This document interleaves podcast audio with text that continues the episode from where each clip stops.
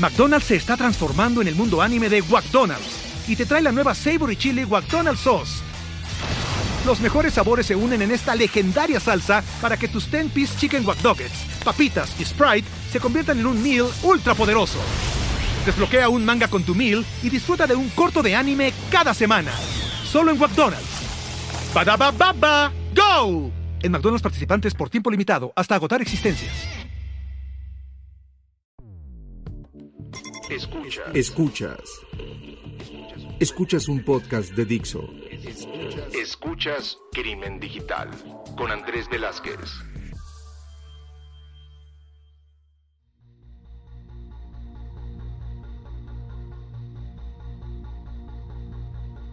¿Qué tal amigos? Bienvenidos a esto que es Crimen Digital, su podcast de ciberseguridad, delitos informáticos, todo lo que tiene que ver con el cibercrimen. Y pues sí, síganos en nuestras redes arroba Crimen Digital, en Twitter, en Facebook, en Crimen Digital, obviamente. Y nuestra página Crimen Digital, donde pueden llegar a mandar sus comentarios. Mándenos qué les ha estado pareciendo. Estamos de regreso. Y bueno, de regreso entre comillas, porque sí, este es el segundo episodio que estamos grabando para eh, el año 2021. El primero que hicimos para este año, Baltasar, pues lo habíamos grabado el, año pasado. Y bueno, también darle la noticia que nuestra editora y productora Vero ya se encuentra bien. Tuvo ahí algunas cuestiones de salud, no vinculadas directamente al COVID, pero qué bueno que ya está de regreso. Este Vero, aquí te esperamos para que nos sigas ayudando y eh, ilustrando cómo hacer estos bonitos podcasts con esta música y con estas eh, ediciones tan bonitas. Pero bueno, como decimos en México, a lo que nos truje chencha, mi nombre es Andrés Velázquez, arroba cibercrimen, y hoy estoy muy contento porque hace un tiempo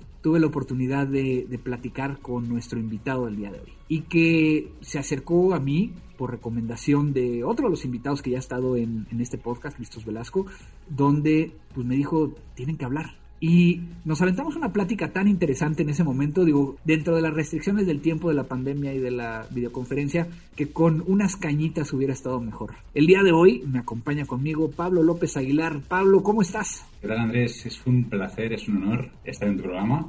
Te agradezco mucho la invitación y bueno, un placer poder hablar contigo. No, bueno, al contrario, feliz. Obviamente tú estás dentro de, un grupo muy conocido. Hacíamos la broma de que mucha gente ubica a Peter metido dentro de todo esto. Pero bueno, como ya sabes aquí en Crimen Digital, las dos preguntas. ¿Qué es lo que haces y cómo empezaste en ciberseguridad? Pues mira, te cuento. Yo empecé en ciberseguridad hace relativamente no mucho tiempo, hace, bueno, cuatro o cinco años. Yo vengo del mundo técnico, soy ingeniero de telecomunicaciones aquí en vengo de España, y bueno, hice, hice ingeniería de telecomunicaciones y yo que curiosamente nunca había querido programar ni desarrollar software, lo primero que hice cuando, cuando empecé mi primer trabajo fue ingeniero de software.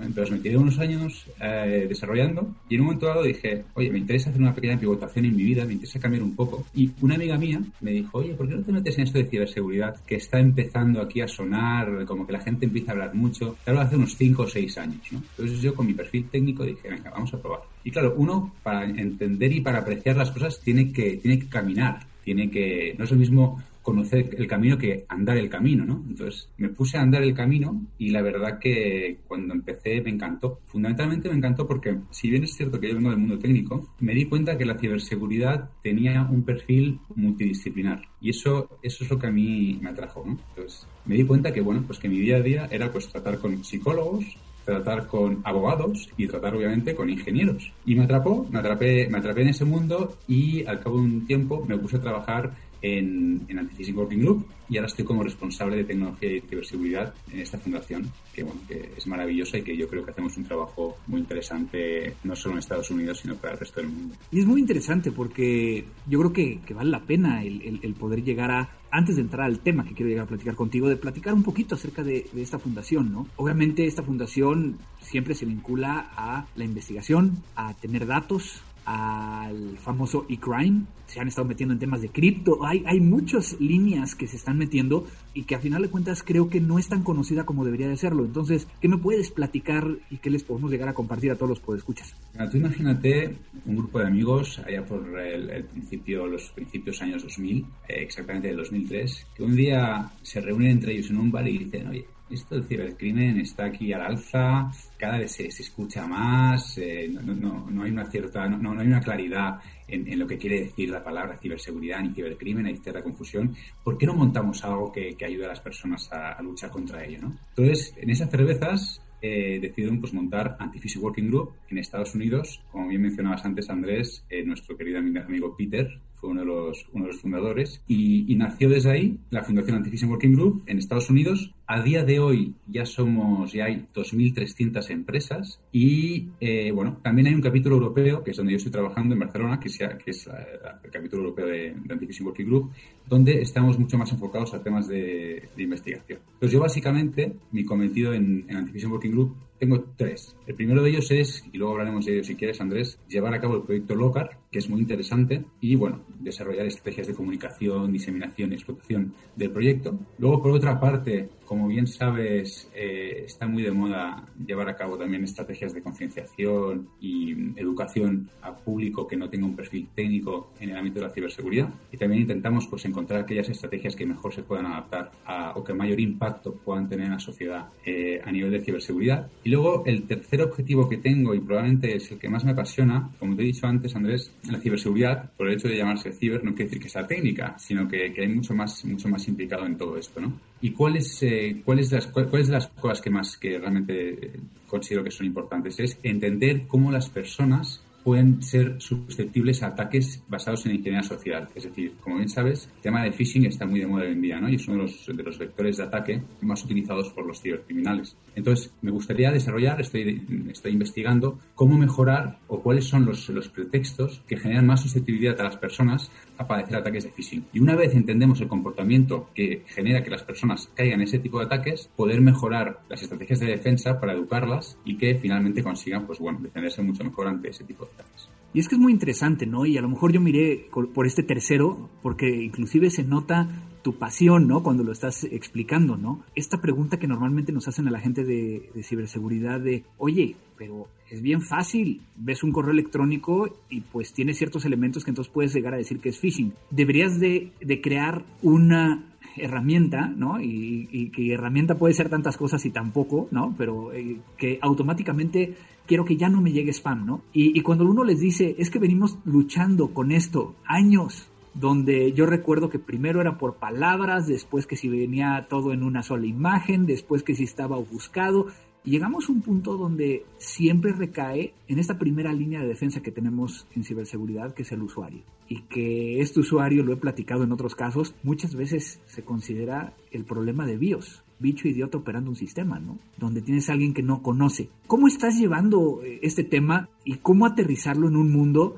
donde sabemos que el principal problema es que somos analfabetas digitales. Totalmente de acuerdo, Andrés. Este punto, este punto es muy interesante. Antes comentabas el tema de las herramientas. Como bien sabes, hay un montón de herramientas ahora y cada vez hay mucho más desarrolladas que permiten filtrar los emails eh, de tipo phishing de una manera mucho más eh, eficaz, ¿no? El problema, como siempre, es el tema del usuario. Entonces, mi opinión es que sí es cierto que las estrategias de defensa de las, compañías están bastante enfocadas en mejorar las herramientas técnicas que permiten defender a los usuarios de los, ataques de phishing. No obstante, y pese a que se están realizando campañas de concienciación, no se está poniendo el foco como yo creo que se debería poner en el eh, factor humano. Y un pequeño inciso, antes comentabas el tema del phishing. Yo aún no tengo claro con el tema del phishing si phishing es un vector de ataque o si es una técnica utilizada en vectores de ataque. ¿Qué quiere decir esto? Cuando digo phishing, ¿no? Como bien sabes, es voice over phishing, es estoy llamando pero a través de phishing, ¿no? O digo smishing, ¿no? Texto over,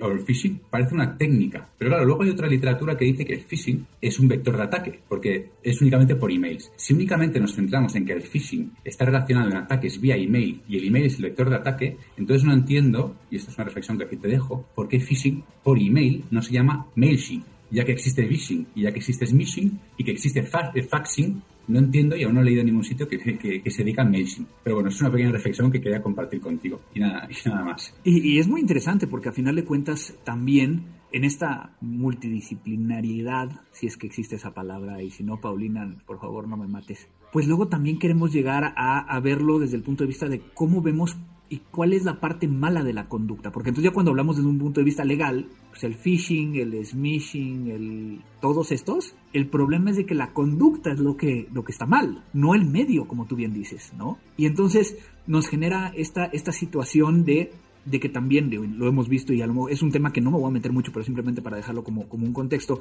pues muchos, muchos países están tratando de legislar sobre el tecnicismo cuando ni siquiera entienden el tecnicismo. Y cuando este tecnicismo, a final de cuentas, debería de castigar la conducta, no el medio, y bueno, muchos temas que ya estaremos platicando en otros de los podcasts. Pero es muy interesante porque a final de cuentas, digo, de las, de las fundaciones o de las organizaciones que más tiempo he visto que se han dedicado a, a escudriñar y a tratar de entender y buscar una solución, es precisamente en la que te encuentras. Y en ese sentido, déjame irme un poquito a la parte de Locar.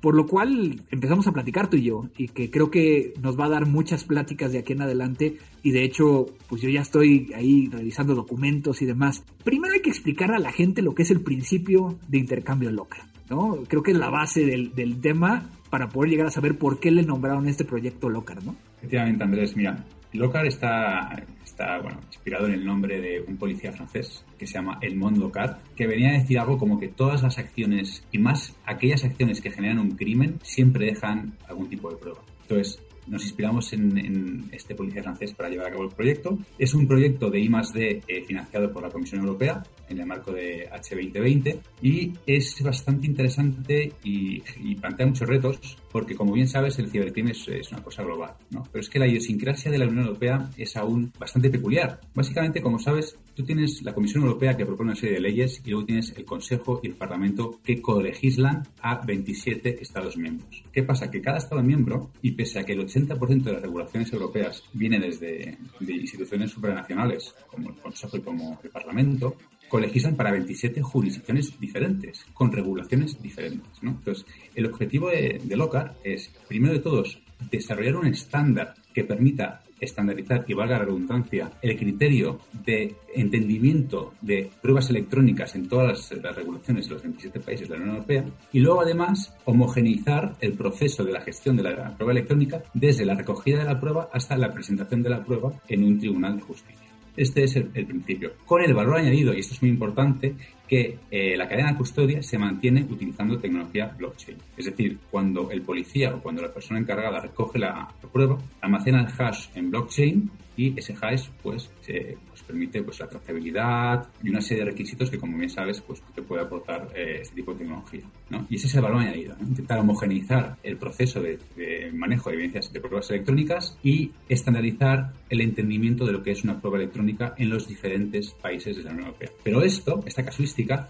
no solo es aplicable a la Unión Europea, que como te he dicho antes, pues oye, tienes tus instituciones supranacionales que colegislan para 27 jurisdicciones diferentes. Pero también, obviamente, este proyecto va más allá y se puede aplicar en todo el mundo, porque al final tú tienes jurisdicciones en cada uno de los países que hay en el mundo, con lo cual es un, es un proyecto muy amplio y que desde luego plantea grandes retos. Y es muy interesante porque al final de cuentas creo que en los últimos años diferentes organismos internacionales están tratando de, de generar estos, estos estándares, ¿no? Porque casi todos se quedan mejores prácticas y esas mejores prácticas luego son las que, híjole, ¿cómo las validaste? O, o, digo, que al final de cuentas está bien, ¿no? O sea, cada quien tiene que tratar de buscar la, la mejor forma de hacerlo. Obviamente, pues se enfrenta a los mismos eh, problemas. Digo, como tú bien sabes, yo he participado en, varias eh, iniciativas y, actualmente soy parte de, los consultores del Consejo de Europa precisamente en temas de, al respecto. Y creo que uno de los grandes problemas es cómo logramos homogenizar este concepto. Entonces, lo que, lo que estamos hablando es el hecho de, dentro de mi proceso de recolección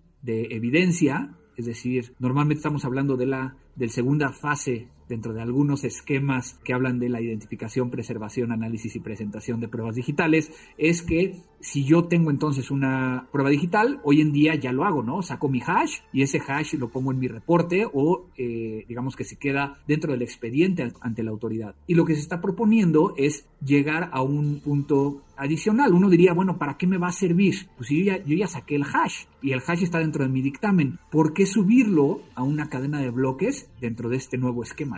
Bueno, pues a ver, blockchain, eh, más allá de que el hash se pueda subir a la cadena de bloques, también te permite una serie de, ventajas, como muy bien sabes, y es el tema de la trazabilidad, eh, es, eh, es, una red distribuida, entonces, bueno, pues además éticamente también genera una serie de ventajas que, bueno, que habrá que explotar. Sí que es verdad que a veces el tema, el, el, uso de blockchain genera ciertos inconvenientes, pero en este caso no hay proyectos parecidos y creemos que puede aportar muchísimas ventajas a no solo a policías, que antes me, me hacía gracia porque comentabas el tema de las buenas prácticas, ¿no? que hay muy, muy buenas prácticas.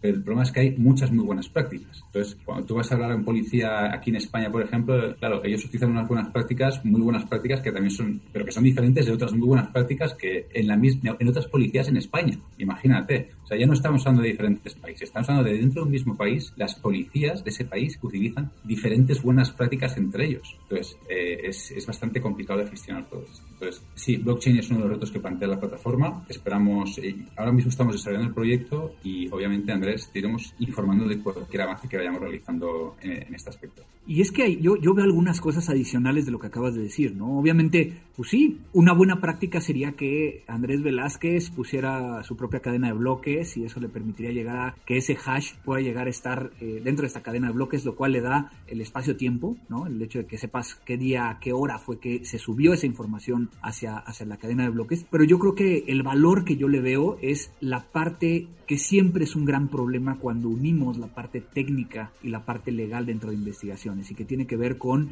la parte del reconocimiento transfronterizo. ¿no? Entonces, este estándar nos permitiría llegar a que, no importando el país del mundo donde, donde se ha recolectado, si se siguió ese proceso, ese proceso estandarizado, pues tendría que tener la misma validez dentro de todos los países. Cosa que hoy en día, pues, este, como tú bien sabes, luego traemos broncas, ¿no? E inclusive a nivel de los peritos de parte o los peritos privados contra las fuerzas del orden, ¿no? Que también les permitiría llegar a ser. Obviamente estamos hablando de una pequeña parte dentro de la cadena completa. O sea, esto no te va a asegurar que hagan un buen análisis, esto no te va a asegurar que eh, la presentación de la prueba sea correcta, ni tampoco te asegura que el proceso de generación o recolección per se haya estado bien o estado mal. Simplemente lo que hace es pone eh, en espacio-tiempo. Ahora, ¿Cuáles son los, los riesgos que ustedes están viendo y lo que han estado platicando entre ustedes? Digo, porque debe haber cosas buenas, como lo acabamos de platicar, pero también debe haber ciertos retos que hay que tratar de solucionar. Por supuesto. Bueno, pequeño inciso, antes comentabas el tema de los jueces. Hay que decir que, como, como sabes, eh, jueces y tecnología a veces no van de la mano, ¿no? Entonces hay como, se dice mucho aquí, ¿no? Hay que bridge the gap, que quiere decir básicamente intentar pues, crear puentes entre los conocimientos de los jueces y la parte técnica, porque muchas veces no, no están a la par. Y de hecho, los jueces nos han pedido acceso a la plataforma para que ellos entendieran cómo funcionaba e intentar así pues mejorar el grado de conocimiento de este perfil de, de participantes que también van a utilizarla o se pretende que utilicen la plataforma.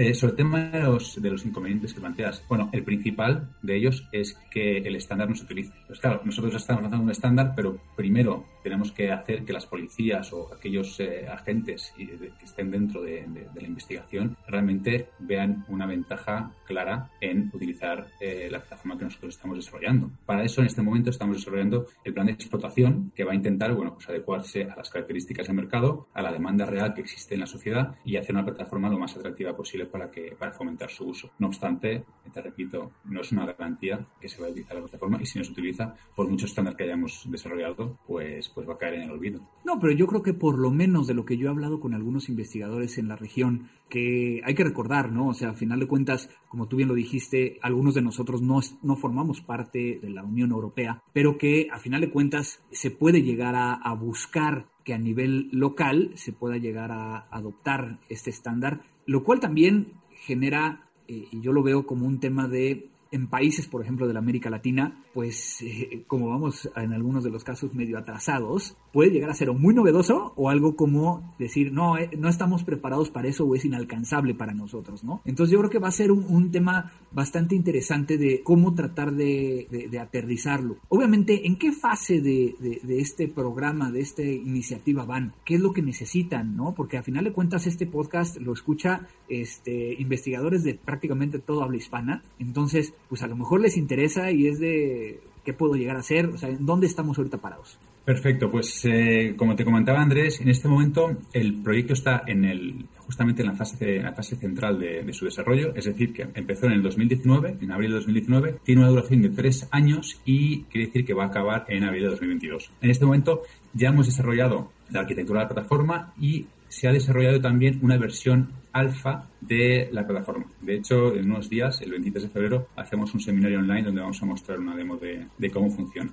la plataforma el 23 de febrero. Y bueno, en este momento estamos en esa fase. Se están desarrollando también, porque tengo que decirte una cosa, la, plataforma permite la gestión de la prueba electrónica desde su recogida hasta su presentación, pero también es cierto que uno de los modelos de explotación que vamos a proponer es el desarrollo de herramientas que permitan facilitar la investigación. ¿Qué quiere decir esto? Pues, por ejemplo, herramientas que permitan reconocer comportamientos sospechosos en redes sociales. Todo el tema de grooming, por ejemplo, ¿no? Pues entonces vamos a hacer una herramienta dentro de, la, de Locar que permita reconocer ese tipo de, tipo de comportamientos. Una herramienta que permita, pues, eh, obtener información en buscadores de, Internet. Entonces, más allá de, que, de que la plataforma te va a permitir pues eso, estandarizar todos los pasos de, las pruebas electrónicas, va a haber herramientas que van a desarrollar programadores que van a permitir facilitar la investigación en ciertos aspectos. Entonces, son dos modelos paralelos. Entonces, lo que te decía, en este momento estamos desarrollando la plataforma, va a haber una versión beta que va a salir en mayo, más o menos, y bueno, invitamos a toda aquella gente que esté interesada en este, en este ámbito a seguir el proyecto. Nosotros tenemos redes sociales donde siempre publicamos noticias. Y si quieren contactarme conmigo, pues será un placer también eh, facilitar esa información que, sea necesaria.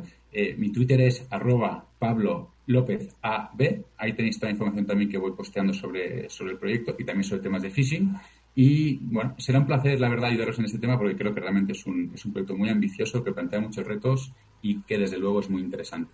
Pues Pablo, una, una plática increíble, pero no me quiero llegar a ir sin preguntarte. Sé que estás estudiando tu doctorado estás haciendo tu doctorado. ¿De qué lo estás haciendo? Porque tiene que ver con ciberseguridad, ¿no? Efectivamente, Andrés, veo que, veo que sido tu trabajo de investigación ahí detrás. Eh, pues mira, lo estoy haciendo justamente del análisis de la susceptibilidad de las personas a padecer eh, ataques de phishing. Quiero estudiar el comportamiento, quiero entender cuáles son los factores psicológicos que generan eh, mayor susceptibilidad a la hora de, ser víctimas de un ataque. Es decir, no, no, no todos somos iguales y quiero saber los motivos por los cuales unos podemos ser más susceptibles a padecer ese tipo de ataques que otros. Un tema muy interesante que, que yo creo que también estaremos ahí pendientes de ver este ¿A qué llegas en tus hipótesis y, a qué nos puedes llegar a iluminar con todo esto? No sé si se me haya pasado algo que quieras llegar a platicar con todos nosotros que hayamos visto. Digo, obviamente platicamos del tema de ingeniería social, ¿no? De toda esta parte y que tiene que ver con tu eh, proyecto de grado, pero también, por ejemplo, de Lockhart. Y este tema de Lockhart, eh, a todos los que nos están escuchando,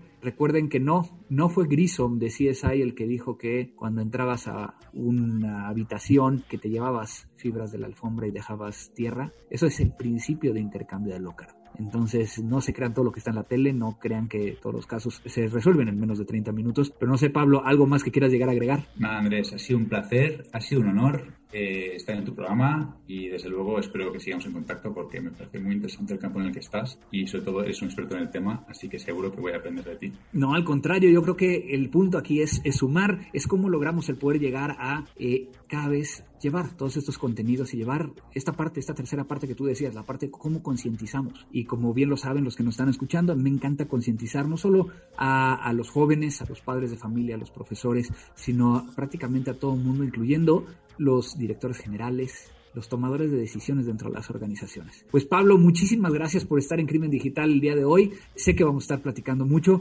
Ojalá y eh, regreses en, un par de episodios para que nos puedas llegar a platicar cómo nos fue con, con eh, eh, este proyecto de Locard, que creo que va a ser muy interesante. Y recuerden, ya dijo Pablo, todas sus formas de contacto si se dedican a temas de, eh, investigaciones digitales, si se dedican a temas vinculados a lo que estuvimos platicando, contáctenlos para que puedan llegar a ver, inclusive métanse a la página, va a haber eventos, va a haber diferentes cosas que creo que van a ser muy interesantes para nosotros. Muchísimas gracias, Pablo. Muchas gracias a ti, Andrés. Y pues con esto damos por terminado este episodio. Quiero compartirles algo brevemente antes de, salir, y es de que acaba de salir el libro que se llama Aspectos Prácticos de los Ciberdelitos y la Evidencia Digital, que hicimos entre Cristos Velasco y un servidor, Andrés Velázquez, donde pues les voy a leer brevemente lo que dice en la parte de atrás del libro. Es un, es un libro digital que pueden llegar a encontrar en, en Bank, eh, que dice, la, presente obra es el esfuerzo conjunto de dos profesionales del ámbito jurídico y técnico forense digital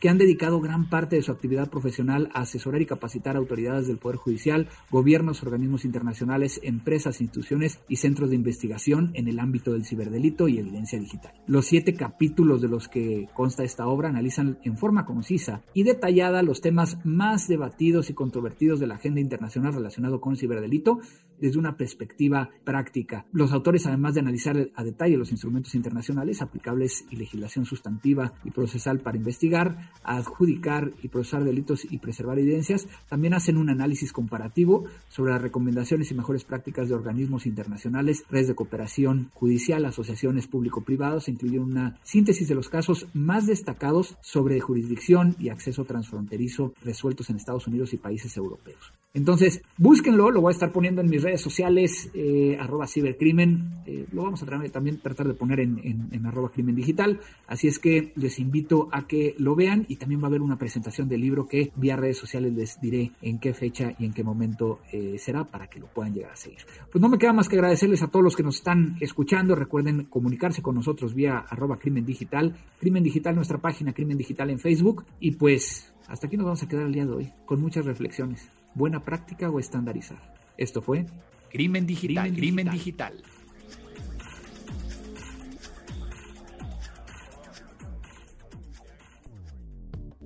Dixo presentó Crimen Digital con Andrés Velázquez. La producción de este podcast corrió a cargo de Verónica Hernández. Coordinación de producción, Verónica Hernández. Dirección General, Dani Sadia. Lucky Land Casino asking people what's the weirdest place you've gotten lucky? Lucky? In line at the deli, I guess? Aha, in my dentist's office. More than once, actually. Do I have to say? Yes, you do. In the car before my kids' PTA meeting. Really? Yes. Excuse me, what's the weirdest place you've gotten lucky? I never win and tell. Well, there you have it. You can get lucky anywhere playing at LuckyLandSlots.com. Play for free right now. Are you feeling lucky? No purchase necessary. Void where prohibited by law. 18 plus. Terms and conditions apply. See website for details.